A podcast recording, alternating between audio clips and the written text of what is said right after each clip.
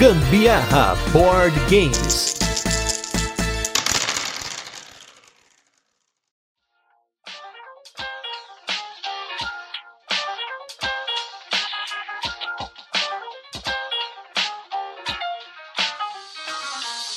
Que tipos de emoções você está buscando quando joga jogos de tabuleiro? O jogo de hoje é sobre emoções e nós vamos falar um pouco sobre isso e muito mais. Eu sou Gustavo Lopes. E eu sou a Carol Guzmão e esse é mais um episódio do Gambiarra Board Games. E no episódio de hoje a gente vai falar do jogo Amígdala. Vamos fazer aquele resuminho de como o jogo funciona, depois tem curiosidades e por fim a nossa experiência com ele, mas não sem antes o nosso primeiro bloco de destaques da semana, recadinhos e também o review retrô, onde a gente fala sobre os jogos que já passaram por aqui. Primeiramente, queria comentar que essa semana teve mais uma live de sucesso na na twitch.com barra gambiarra board games. Eu já tinha feito um episódio ao vivo lá e aí dessa semana a gente fez mais um. Vai ser o Gambiarra ao vivo número 2 que a gente tá falando dos jogos dos 600 ao 700. Eu fiz o episódio sozinho, mas em conjunto com os nossos apoiadores que nos seguem também por lá e estiveram ao vivo para comentar os jogos. E hoje vamos falar de três jogos aqui no nosso destaque. Um a Carol deu um spoiler semana passada do destaque e hoje vamos falar de dois novos jogos. O primeiro dos jogos é o jogo A Tripulação, carinhosamente chamado chamado pela gente aqui de Decrel, que finalmente nós fechamos a campanha. Olha só, palmas na edição, porque esse foi um feito histórico aqui, em que a gente juntou uma galera para jogar um jogo com uma campanha e a gente finalizou essa campanha. Algo que não acontecia desde, sei lá, do 2015, 16, em que a gente se juntava para fechar todas as missões dos Zombicides, mas felizmente conseguimos fechar a campanha. As partidas foram jogadas em 3, 4 e 5 jogadores se alternando aí durante os últimos 3 três anos desde que eu comprei o The Crew. Promoção que teve na Amazon, acho que eu paguei 90 reais do jogo. Na época eu falei, nossa, vou pagar aqui, não sei o que, tá promoção, é isso mesmo. Mas, felizmente, foi um negócio muito legal. A história do jogo, ele fez sentido no final das contas. Ela me lembrou muito o Interstellar, que é meu filme favorito. Então, vaza, cooperativa, com os amigos, mais Interstellar igual. O jogo subiu muito no meu conceito. E logo, logo está chegando o The Crew 2 aqui em casa. Um abraço para o Rodrigo Moreira, que me vendeu a cópia usada dele e felizmente teremos aí mais um Decrel para os próximos anos. Gente, quem sabe, sabe, e eu não curtia jogar The Crew. Eu achava que era um jogo assim, muito aleatório, sei lá, tipo. Você, você... falava sem sentido. Sem sentido, e, e eu tinha realmente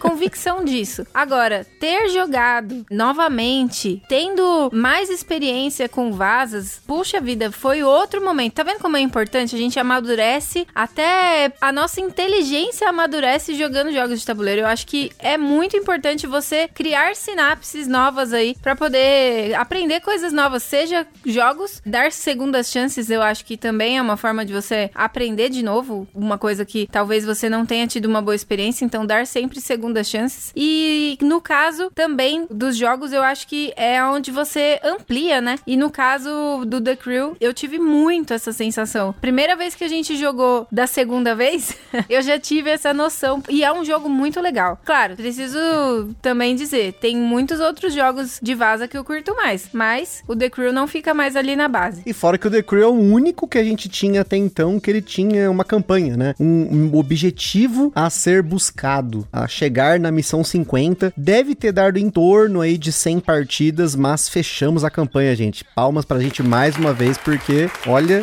foi um feito histórico aqui entre os nossos amigos em tantos anos de hobby. Já o segundo jogo não tem nada a ver com Vaza, é um jogo que já tinha aqui no Brasil, ele tem uma edição nova super bonita, que é o jogo Sugar Gliders, também da Grok, que apoiou a gente aí com esse, vários jogos recentes, teve o Amígdala, a gente vai falar hoje, e mais um destaque, mais outros que a gente já comentou e vai comentar também. Mas o Sugar Gliders eu fui influenciado por outra pessoa, olha só, um cara que é um apoiador nosso, que começou um podcast e aí ele acaba influenciando a gente também, que é o Lucas Fratini do Sou Eu Podcast. Ele falou muito na nossa cabeça lá no grupo dos apoiadores que ele tava jogando Sugar Gliders todo dia, não sei o que com a galera. E eu falei, nossa, eu nunca tinha dado atenção a esse jogo. Aí eu fui assistir um vídeo super antigo do Jack Explicador para ver como é que o jogo era. E aí eu falei, poxa, eu acho que esse jogo vai fazer sentido, a gente vai acabar fazendo um episódio sobre ele. Colocamos na mesa, Carol gostou, eu gostei. Ele é um jogo que me lembra o Hey, That's My Fish, que é um jogo que tem uns pinguinzinhos e tem peixes para você você pescar e você vai tirando os tiles dos peixinhos da partida conforme você vai pescando. A ideia do Sugar Gliders é um pouco parecida. Você vai ter lá o seu Sugar Glider, que é um marsupial lá, e você vai pulando de galho em galho de acordo com a peça que você pousou. Então, se você pousou numa peça que dá 5 de força, né, 5 de açúcar, o bicho tá tão louco que ele vai pular 5 espaços em linha reta. Agora, se você pegou um lá de 1, um, 2, ele vai andar só um ou dois. Então, ele tem uma parada muito legal que é uma interação entre os jogadores, porque você vai bloqueando os espaços, não só pegando peças, mas ficando na frente do jogador e tentando prever para onde ele vai pular. Então, em dois jogadores, ele joga com um tabuleiro um pouquinho menor e acho que rolou muito bem. Eu gostei do jogo e eu gosto desse tipo de jogo que é rápido, que ele tem uma coisinha meio abstrata, mas é bonitinho também, né? A ilustração do jogo é bem bonitinha. O design gráfico dessa edição ficou muito legal. Então, Sugar Gliders, que era um jogo que tinha passado longe das nossas cabeças aqui ao longo de tanto tempo que ele já tem no mercado e agora nessa edição nova, a gente acabou pegando uma cópia pra gente e curtindo. Nossa, e curtimos pra caramba. É um jogo muito legal, super belezinha, como o Gusta falou, mas eu acho que eu entendi por que, que o pessoal viciou nele de jogar tantas e tantas vezes, porque é muito gostoso, você fica ali pensando estratégias de como circular no tabuleiro lá no, na copa daquela árvore. Não sei se é só uma copa, se é na árvore inteira, mas. É, uma árvorezona. Uma árvorona. E aí você tá ali e você fica tentando identificar melhores maneiras de você pegar o, os melhores pontos, mas ao mesmo tempo saber quando você descartar um pontinho que você tenha coletado, sabe? Tipo, você tem que ter todo momento ali bastante atenção nas suas atividades, porque senão você se prejudica. Eu acho que a gente colocou ele uma vez por hora aqui, porque a gente tinha outros para colocar aí na mesa para poder também fazer aqui episódio para vocês, mas com certeza o Sugar Gliders vai voltar diversas outras vezes mesmo depois do cast. E por fim, tivemos um jogo extremamente inovador e único, que é o jogo Dança dos Tronos, uma série que provavelmente vai ser um tal de Flipit. E o que é esse Flipit, que é um jogo do André Teruya, né? Um sistema do André Teruya. Você tem um caderninho que é um flipbook. Para quem não sabe o que é um flipbook, vocês vão ver até no YouTube, tem um monte de animações que são feitas assim, mas são livretos em que a pessoa fez um desenho repetidas vezes mudando alguma coisa, que quando você passa por todas as páginas rapidinho, você vê uma animação acontecendo. E o Dança dos Tronos é uma reimaginação daquela dança das cadeiras que a gente via nos programas dominicais, em que você vai ter um bonequinho, ele vai estar desenhado rodeando uma cadeira e muitas das vezes ele senta nessa cadeira, que é um trono. E durante o jogo, você vai abrindo fichas em que você tem que estar sentado no trono quando para a música de tocar, tem um aplicativo para isso, ou você tem que parar numa folha que tem um determinado animal ou desenho. Então, primeiramente o sistema explodiu minha cabeça, porque eu nunca imaginei a aplicação de um flipbook num jogo, e eu acho que o André Teruya fez isso de uma forma muito maluca, apesar de que embrionária.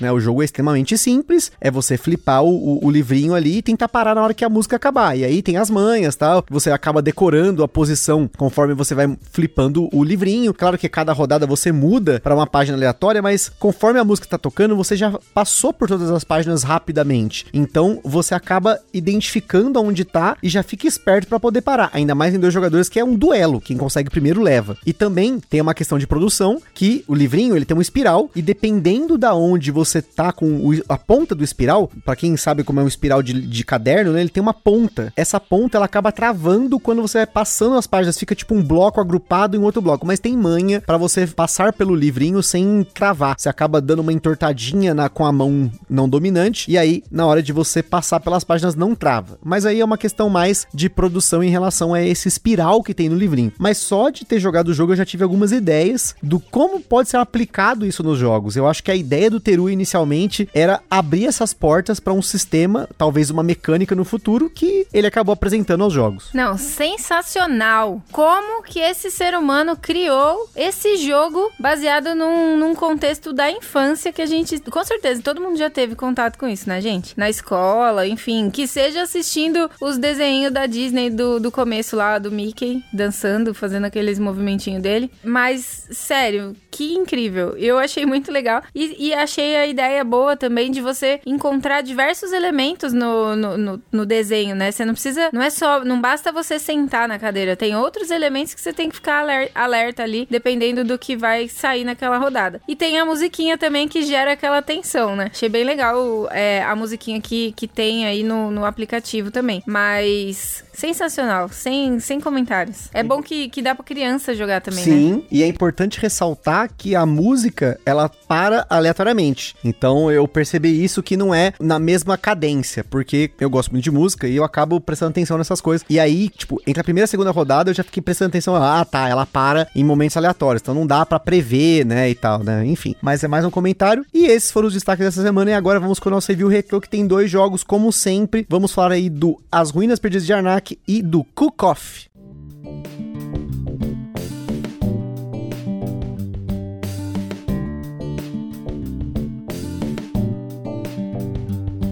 As Ruínas Perdidas de Arnak foi o nosso episódio número 164, enquanto o Cook-Off da Paper Games, o Arnak da Devir, foi episódio número 165, sendo que o Arnak, para quem ouviu o episódio, sabe que eu tenho uma sensação estranha quando eu jogo Arnak. Eu tenho a impressão de que eu não sei se eu gosto do jogo e aí eu quero jogar de novo. E ele ficou na coleção justamente por essa sensação. Nós jogamos uma partida depois do cast e eu tive essa mesma sensação, então eu tô dando um tempinho para jogar de novo e ver se eu vou ter a mesma sensação até o dia que eu vou ter a sensação que eu sei se eu gostei de verdade do jogo ou se eu não curti. E o Kukoff, depois do cast, nós jogamos várias vezes porque ele é um jogo que tem uma pegada muito interessante de, de interação e você consegue colocar muita gente usando as expansões. Nós jogamos uma mesa cheiaça foi um caos total, mas foi muito engraçado. Uma partida super complexa na hora de calcular ponto, que aí todo mundo tinha que calcular ponto. Se eu não me engano, nós jogamos em oito pessoas ou nove pessoas, eu não lembro exatamente. Acho que foram em oito porque você tem seis personagens do jogo base e aí você tem mais duas extras, né? Mas enfim, foi uma partida muito engraçada que a gente jogou em oito pessoas e depois nós jogamos em sete. Também foi uma partida bem caótica, mas bem engraçada. Então são dois jogos que estão em espectros diferentes. O Arnak é uma experiência experiência que eu tive mais com a Carol, nós só jogamos em dois, e ele tem essa coisa do eu não tenho certeza se eu gostei dele ou não até hoje. E o Cook já é uma coisa um pouco diferente. Ele é um jogo que não é exatamente um party game, mas ele se encaixa em grandes grupos. E a gente tem poucos jogos que conseguem se encaixar em grandes grupos. Um outro exemplo, a gente já falou aqui que a gente jogou com essa mesma galera, foi o Cartógrafos. Eu sempre falo do Cartógrafos porque é um jogo que a gente conseguiu jogar com 10, 12 pessoas e teve uma experiência bacana também, apesar de ter esse caos, de todo mundo, ó, oh, gente, o que, que saiu aí? Aí tem que ficar, né, todo mundo pegando a informação, mas normal, você tá jogando com um grupo grande, é isso aí mesmo. Primeiro, o Arnak, a gente tem sim que jogar de novo, até porque quando a gente jogou, nenhuma das vezes eu consegui chegar naquela parte alta do tabuleiro que tem um aviãozinho e tal. Eu sempre fiquei na lá, parte né? baixa. É. E a gente tem que jogar de novo pra eu superar meus limites. Ah, não, não é a trilha, não. É, é aquela parte das viagens, né? Que você tem a é, parte de cima, né? Tá avião. certo. A trilha é outra trilha coisa. Trilha é outra coisa ali, ó, que tem os personagens laterais ali andando. Mas isso é. Não, e isso eu já cheguei lá no topo. Agora não com avião. Então a gente tem que jogar de novo. Mas a impressão que eu tive era que era um jogo bastante legal, sim. Eu gostei de jogar o Arnak. Ele é half pesado, então tem que ir devagarinho. Não é pra ser um jogo que a gente vai pôr toda hora na mesa, não. Ele tá na média, Mas vai. Mas vale a média. pena a gente jogar. E o Kukoff, sem dúvidas, esse é um que a gente gosta bastante. Também faz tempo que não, não joga, né? Mas os amigos, por exemplo, curtem pra caramba jogar o Kukoff. Quando a gente levava, né? Já tem um tempo que a gente não joga com a turma expandida, porque tem os amigos pequenos que ficam, que vêm aqui em casa, são dois, no máximo três. E aí tem a turma expandida, os amigos que a gente vai, que aí geralmente é em salão de festa tal. Aí a gente joga o Kukoff muitas vezes com eles e sempre é muito legal. E agora, falando de emoções e de diferentes experiências, porque tá falando de jogos completamente diferentes, falamos de vaza cooperativa, falamos de abstratinho, gostosinho, falamos de jogo inovador, de jogos médios e também de jogos joga com muita gente. Gente vai falar agora de um jogo que é um jogo sobre emoções, que é o jogo Amígdala.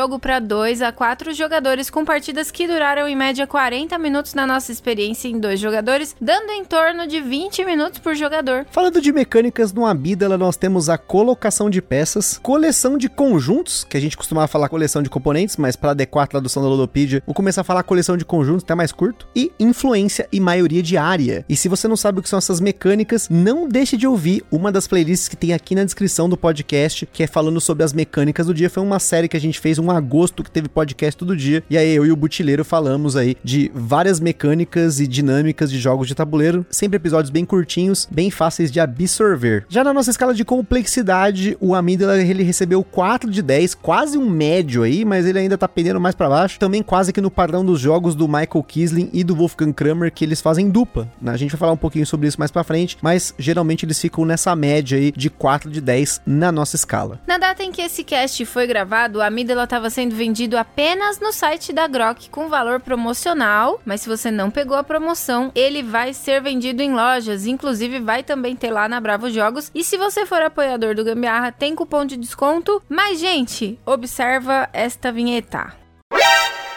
O Ministério do Gambiarra Board Games adverte: os jogos de tabuleiro, como qualquer hobby, podem acender uma vontade compulsiva de sair comprando tudo. Porém, recomendamos que você não compre por impulso. Sempre procure a opinião de outros criadores de conteúdo, gameplays, formas de alugar ou, caso disponível, jogar o jogo de forma digital antes de tomar sua decisão. A vida é cheia de emoções e a parte do cérebro principal associada ao processamento dessas emoções é a amígdala. No jogo, você está de forma abstrata brigando pela influência em diferentes áreas da amígdala, cada uma associada a uma emoção. Você precisa coletar e guardar recursos emocionais em seu banco de memória que você vai usar para desbloquear emoções da sua mente e colocá-las no tabuleiro principal. Agora leve isso como um pano de fundo apenas porque a gente vai levar o jogo para o mundo do abstrato mesmo, porque tem um monte de termos, mas eles fazem mais sentido quando você está jogando. A base do amígdala é a interação entre o seu tabuleiro pessoal e o tabuleiro central central. O jogo tem três ações e você só pode fazer uma delas no seu turno. A primeira é gastar a moeda do jogo para comprar recursos do tabuleiro central e levá-los para o seu banco no tabuleiro pessoal. A segunda ação, você gasta esses recursos para levar uma ficha de emoção do seu tabuleiro pessoal para o tabuleiro central. E a última é levar uma ficha de reivindicação do seu tabuleiro pessoal para o tabuleiro central. No seu tabuleiro pessoal, você começa o jogo com 21 fichas de emoção com diferentes combinações. Elas vão estar dispostas de forma aleatória num tabuleiro quase que circular. Algumas dessas peças só são de um tipo das sete emoções presentes no jogo, outras têm dois símbolos diferentes e servem para dois tipos de emoções diferentes, e algumas delas têm dois ícones do mesmo tipo de emoção. Além disso, você tem 10 espaços que são o seu banco, e junto com as fichas de emoção, aqui começa o grande quebra-cabeça do amígdala. A primeira limitação do amígdala em termos de quebra-cabeça é justamente o fato de você poder armazenar apenas 10 recursos no seu tabuleiro pessoal. Você começa com 30 moedas, 3 moedas de valor 10 e uma ficha coringa que pode ser usada como qualquer emoção, exceto felicidade. Porém, logo que você compra as suas primeiras fichas de recurso, você percebe que uma das moedas de 10 agora precisa ser trocada por uma de 5 e talvez duas ou três de 1. E agora, aquela moeda de 10 quebrada ocupa 7 ou 8 espaços. No jogo você tem moedas de 10, 5 e 1, fichas coringa, fichas de felicidade que você vai usar para colocar uma das três fichas da emoção felicidade do seu tabuleiro pessoal para o tabuleiro principal. Você tem ficha de ideia que você quer acumular para poder trocar por muitas moedas. Tem ficha de sonho que você também quer acumular para trocar por pontos e ainda tem as fichas de reivindicação que servem para você ganhar muitos pontos no final do jogo. Mas gente, você só tem 10 espaços do seu tabuleiro pessoal. Então o seu planejamento está extremamente ligado a comprar e gastar os recursos na hora certa para ter sempre espaços para guardar mais recursos nesse banco de 10 posições. Mas é claro que não é tão simples assim, porque aí mora o próximo conceito do jogo, que é o seu marcador de humor e o seu marcador de pensamento. O tabuleiro do amígdala é um tabuleiro circular, com seis áreas circulares conectadas num círculo e no centro dele tem a área da felicidade. Imagina aí um hexágono de círculos em cada vértice. Na parte externa da intersecção entre duas áreas, você vai ter o seu marcador de humor, que você só pode mover em sentido horário, quantas intersecções você quiser. Nessas intersecções você pode comprar recursos Olha aí de onde vem os recursos que você precisa gastar para colocar fichas de emoção, que para colocar no tabuleiro principal você precisa estar fisicamente com o seu marcador na intersecção entre duas emoções para você poder colocar fichas daquela emoção ali no tabuleiro. Então, esse marcador de humor vai permitir você comprar fichas de recurso da posição física que você tá, mas também você precisa estar tá com ele ali conectado à emoção que você quer colocar fichas de emoção no tabuleiro para poder fazer essa ação. E mais importante ainda, lembra que as fichas de emoção estão no seu tabuleiro principal dispostas de forma aleatória? Pois é, elas formam um mini tabuleiro circular, como eu comentei, e você vai andar por esse tabuleiro usando o seu marcador de pensamento. Só que se você não planejou direito, o jogo meio que te pune por isso, fazendo você gastar suas preciosas moedas. Se você ficar dando volta no tabuleiro principal, sempre que você dá uma volta completa, tem um pedágio te esperando. E quando você para ou passa por ele, paga uma moeda. Já no seu tabuleiro pessoal, sempre que você quer mover livremente para uma ficha que não está adjacente à que você já estava, você paga duas moedas para mover para qualquer lugar. O seu objetivo no jogo, o objetivo principal do Amígdala é você colocar fichas de emoção nas diversas áreas para ganhando pontos, porque cada ícone de emoção vale um ponto. Mas se você já tem fichas no local, você comba e ganha mais pontos pela quantidade de ícones seus que estão conectados ali. Então imagina que se você coloca uma ficha de um, você ganha um ponto. Mas se você já tem uma ficha de um e coloca uma ficha de dois ícones, você vai ganhar três pontos, vai somar tudo. Além disso, você quer colocar fichas de reivindicação nas áreas, para no final do jogo você estar apto a brigar pela influência de cada uma das áreas que você colocou e ganhar pontos por isso. Conforme você tira fichas de emoção do seu tabuleiro pessoal, você desbloqueia vários bônus, como as fichas de ideia, de sonho, que a gente já comentou o que, que elas fazem mais ou menos aqui. Tem as fichas coringa, que você só obtém dessa forma, apesar de ter um marcador de recurso lá que você tem uma ficha genérica nele também. Tem as fichas de felicidade, que também só pega ali e ufa, gente, as fichas de reivindicação que só saem dali. Só que para desbloquear esse bônus, você tem que limpar a área ao redor de onde ele tá, e enquanto algumas áreas de bônus têm três fichas de emoção ao redor, outras como as que te dão ficha de ideia para você ganhar dinheiro e as fichas de, de reivindicação, que é onde moram os maiores pontos do jogo, elas estão cercadas de seis fichas de emoção. E além de desbloquear essas áreas de bônus, não tem nenhuma outra coisa no jogo que te dê dinheiro, além daqueles 30 que você começa ali no, no início do jogo. E aí que entra o último sistema do jogo, que é a ação livre de troca. Você consegue dinheiro muito fácil no jogo, basta você gastar seus recursos valiosíssimos por uma merreca de moeda. Cada dois pontos que você tem, pontos de vitória, você pode pagar para ganhar uma moeda. Ou você pode gastar valiosíssimas fichas de sonho. Essas fichas você pode trocar uma por dois pontos, duas por cinco, três por nove, quatro por 14, cinco por 20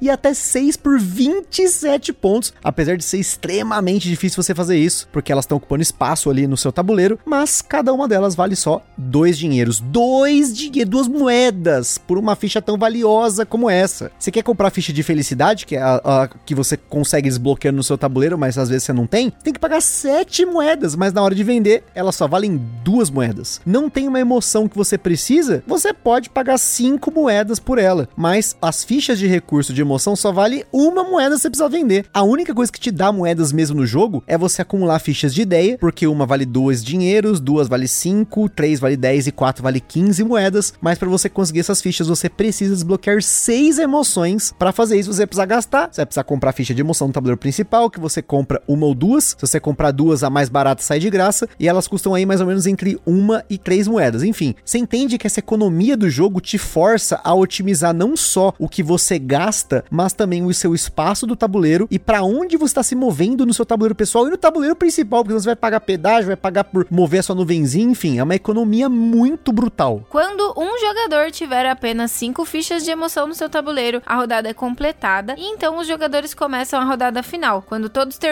de jogar, vem a pontuação final. Cada três moedas que sobraram vale um ponto e aí entra a hora de pontuar as sete regiões do tabuleiro. Se você não colocou uma ficha de reivindicação na área, não vai pontuar por ela. Se você colocou, você vai ter que verificar se você tá em primeiro, segundo ou terceiro lugar, em maioria de ícones de emoção. O desempate é pela ordem em que as fichas de reivindicação foram colocadas. Depois de contabilizar esses pontos, ganha quem tem mais pontos, e se houver empates, quem tem mais moedas leva. Além disso, o jogo tem duas variantes, que é uma variante de pontuação pelas áreas, que você vai poder colocar fichas aleatórias para mudar a pontuação de cada área, e tem uma variante em que o pedágio se move junto com o jogador que passar por ele e parar em outro local. Isso cria umas interações diferentes no jogo. E agora que você tem uma ideia de como o Amidala funciona, vamos para as curiosidades e na sequência o que a gente achou do jogo. Mas antes, vamos para nossa vinheta.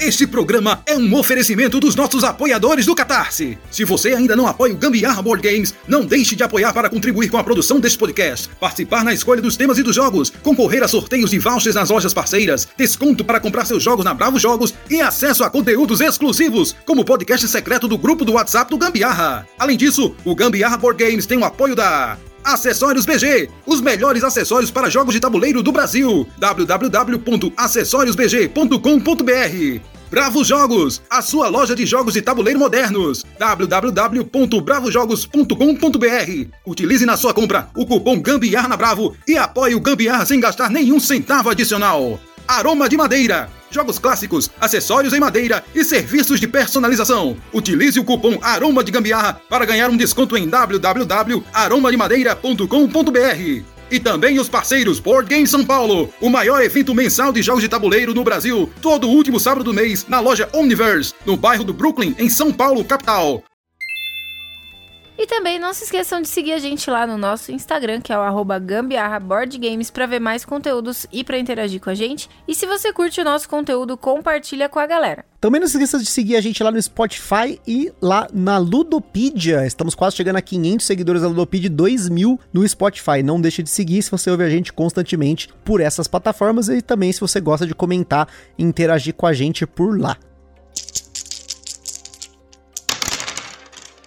Amígdala é mais um jogo da dupla Wolfgang Kramer e Michael Kisling, dois autores premiados com vários jogos em parceria, como a trilogia das máscaras Tikal, México e Cusco, além de outros jogos como Torres, Palácios de Carrara e Paris. Além individualmente também de terem muitos jogos de altíssima qualidade, como a série Azul do Kisling e do Kramer não precisa nem se comentar, já que ele é o autor mais premiado do Spiel des Jahres, além de ter mais de 250 jogos lançados, segundo o BGG. O Amígdala é mais um jogo lançado inicialmente por financiamento coletivo junto com a editora Game Brewer, mesmo caso do Paris que a gente já falou por aqui. Como sempre, quem apoiou pelo Game Found tinha a oportunidade de levar uma edição exclusiva, com caixa numerada, detalhes holográficos, além de componentes em madeira, moedas de metal e até umas caixinhas magnéticas para armazenar os componentes.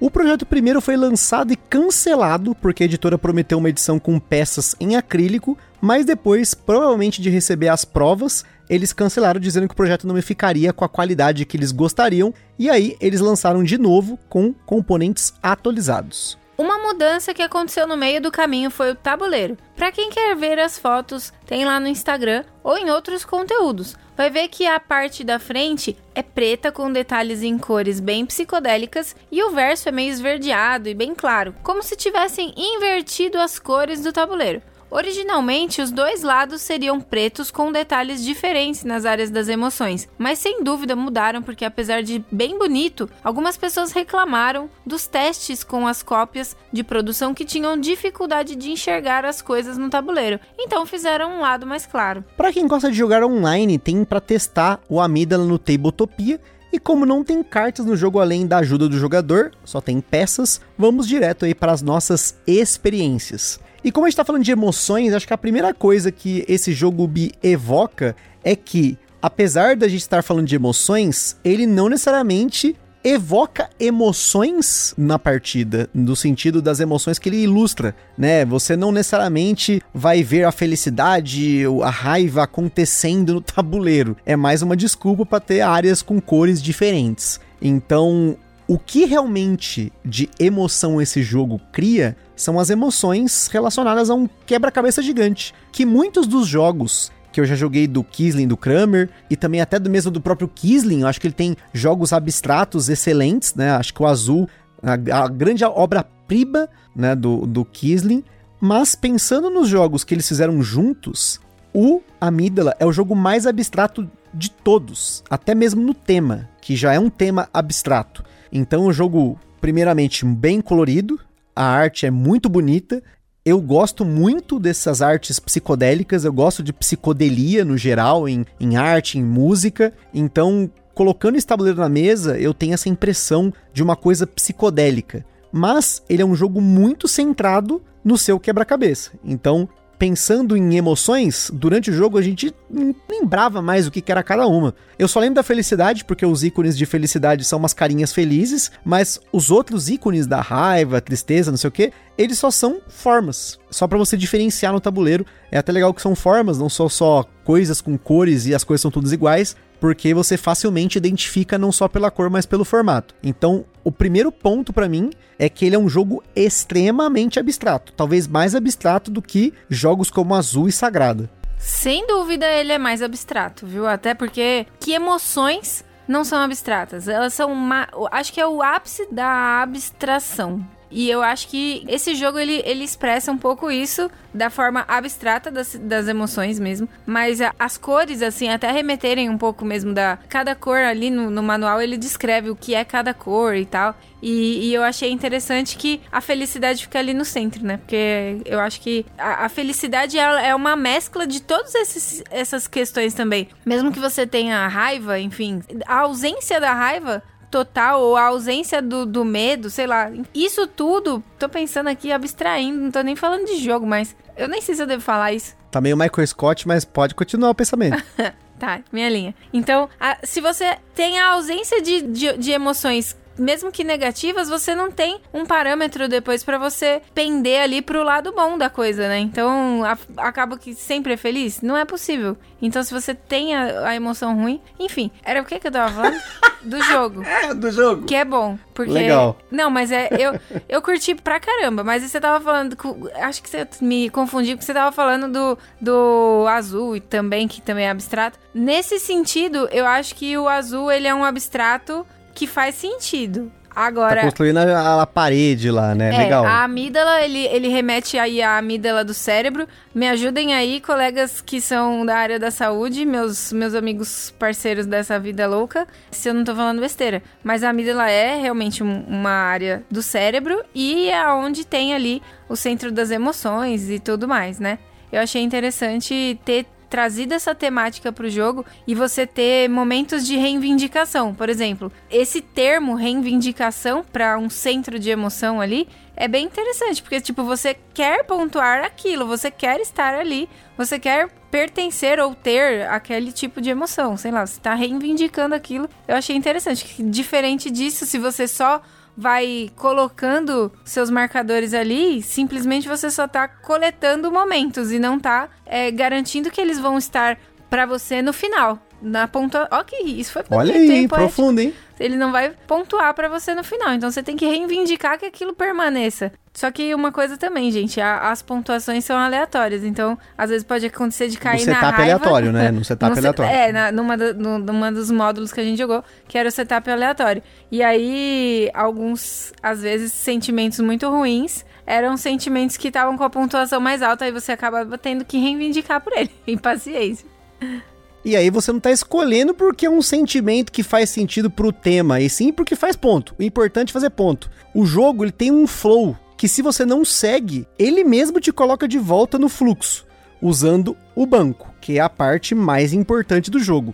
Esse banco de 10 espaços, você vai odiar ele em alguns momentos, porque ele faz com que você não fique acumulando nada, nem gastando feito louco. Ele vai te colocando num passo, mas às vezes você quer ganhar alguma coisa, mas você vai ter que gastar primeiro para poder otimizar o que você já ganhou, para então ganhar outras coisas e gastar de novo e fica nisso. Então, no final das contas, você não tá jogando pelo tema, e sim tá jogando pela posição em que as coisas estão dispostas os recursos que você vai poder comprar no tabuleiro principal, aonde está o seu peão lá do humor, aonde está a sua nuvenzinha do pensamento, aonde estão as fichas do seu tabuleiro pessoal, as fichas de emoção e o que você pode comprar e gastar ao longo do tempo. Então o jogo ele tem um passo que é um passo que cada partida vai ser diferente, mas querendo ou não, você sempre tem que andar nesse passo, porque ele também é um jogo punitivo. Se você não faz essa gestão direito do que você vai desbloquear no seu tabuleiro pessoal. Você vai começar a gastar recursos preciosos por dinheiro,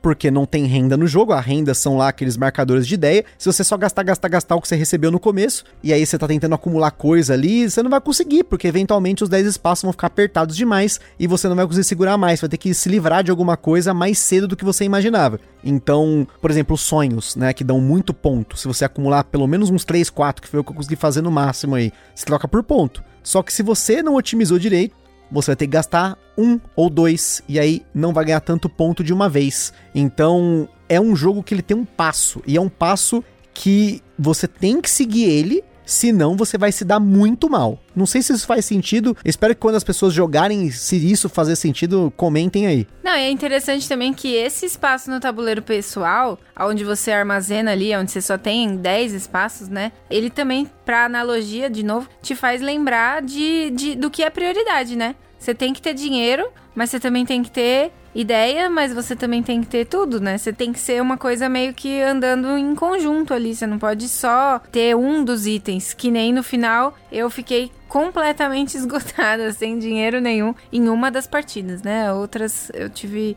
melhor desempenho. Mas essa última que a gente jogou, eu planejei bem mal a minha parte financeira e no fim saí triste. Eu acho que na verdade o que você planejou mal nessa última partida, até comentando com uma coisa que eu queria falar aqui, e aí eu recomendo para quem vai jogar aí, é você ficar esperto com o seu token de pensamento, né? A sua pecinha, a sua nuvenzinha. Porque apesar de você ter que pagar dois para poder pular para qualquer lugar, se em algum momento você não tem como se mover para nenhuma peça adjacente porque você limpou um pedacinho do tabuleiro, você pode pular para qualquer lugar de graça. Então, muitas vezes é interessante você fazer pequenos caminhos de dentro do tabuleiro para fora, isolando bônus sim, cada hora um diferente, e ao mesmo tempo se aproveitando de, dessa regra em que você fica isolado para poder pular para outro lugar e combar isso com a sua posição no, no tabuleiro principal. O jogo ele beneficia muito quem se planeja bem. Mesma coisa quem anda pelo tabuleiro, porque você não quer ficar dando volta e pagando pedágio, vale mais você se planejar para ir parando, comprando, gastando, depois vai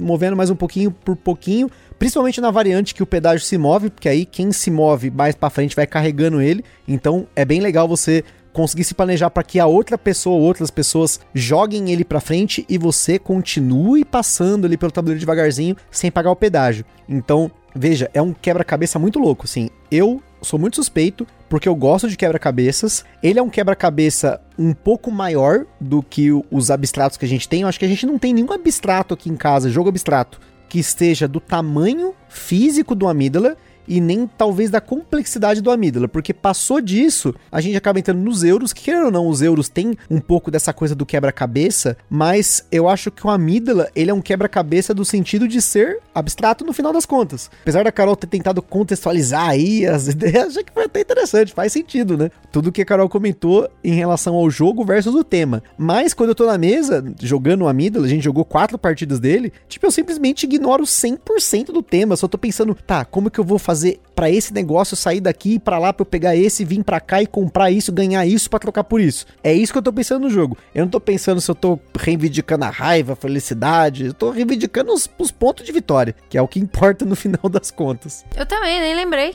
Mas eu achei importante falar. Tá vendo? Mas na mesa é curioso, né? Então, se você é uma pessoa que gosta de jogos com tema muito forte, tema integrado no jogo, esquece o amígdala completamente, porque diferente de um abstrato como o Sagrada e o Azul, que até tem uma narrativa, você tá ali construindo a sua janelinha, e aí fisicamente você tá vendo a janela, no amígdala é um monte de forma e cores. Claro que se você levar em consideração, nossa, como que a gente visualizaria a mente pensando nas emoções, aí você pega exemplos como o Cerebria, o Divertidamente, que tem um pouco de tema integrado nas ideias do jogo, aqui não tem nada disso. Aqui é só formas geométricas e cores. Se você gosta de jogos assim, jogos como talvez o Gorinto, que é um jogo que a gente comentou, que é um abstrato bem abstratão, Mandala Stones, talvez o Reef, que é tipo da mesma série do Azul lá tal, ainda que eles têm né, uma arte que remeta a alguma coisa, aqui no Amida, de novo, é cor e forma. E eu acho isso incrível porque ele conseguiu me trazer uma experiência que a gente jogou seguidamente o jogo desde que ele chegou. Ele chegou faz pouquíssimo tempo e até porque as regras dele são bem simples em relação a tem três ações, mas o negócio de ficar trocando as coisas por dinheiro. É isso o jogo. A complexidade dele tá totalmente na sua habilidade de usar os 10 espaços do banco e saber para onde você vai a cada momento. Então eu gostei muito do jogo por conta disso, porque ele tem a ver com o meu perfil de resolver problemas, de fazer isso na mesa e ter aquela sensação de, tipo, caramba, eu consegui combater tudo isso e ganhei ponto e deu certo o meu plano, sabe? Tipo, isso é uma sensação que o amígdala traz para mim. É, eu não encaro tanto com resolver problemas, é mais um quebra-cabeça mesmo na minha cabeça, assim, de observo o que vem, o que tá mais próximo da onde eu tô, o que tem próximo para eu comprar e o que tá próximo ali perto da onde tá o, o meu não é meeple, nuvem, que raio que é aquele negocinho de madeira. É a nuvenzinha e o outro marcador de humor que é o peão. O peãozinho, é. E aí, ele, é, tipo, o que tá mais próximo ali do que eu vou precisar. Eu acho que é mais o, o, planejamento de movimento que eu fico ali pensando tanto. Mas o, o Gusto é mais resolução de problemas, é isso aí. O meu é quebra-cabeça. então é isso aí, pessoal. Se vocês gostam desse tipo de jogo, não deixe de comentar. Pelo menos na data que esse cast saiu, tava tendo lá promoção no site da Grok, então tava por 200 e poucos reais o jogo. Pela produção, pelo tamanho do jogo, para mim é um preço bacana pros preços atuais. Mas depois não sei quanto que ele vai ser aí. Varia muito do mercado e como está sendo a aceitação do jogo. Mas é isso aí, pessoal. Espero que tenham gostado desse cast. Tamo junto, aquele forte abraço e até a próxima. Valeu, galera. Beijo, tchau. Está perdido com tantos episódios? Consulte na descrição o nosso índice completo de episódios e playlists.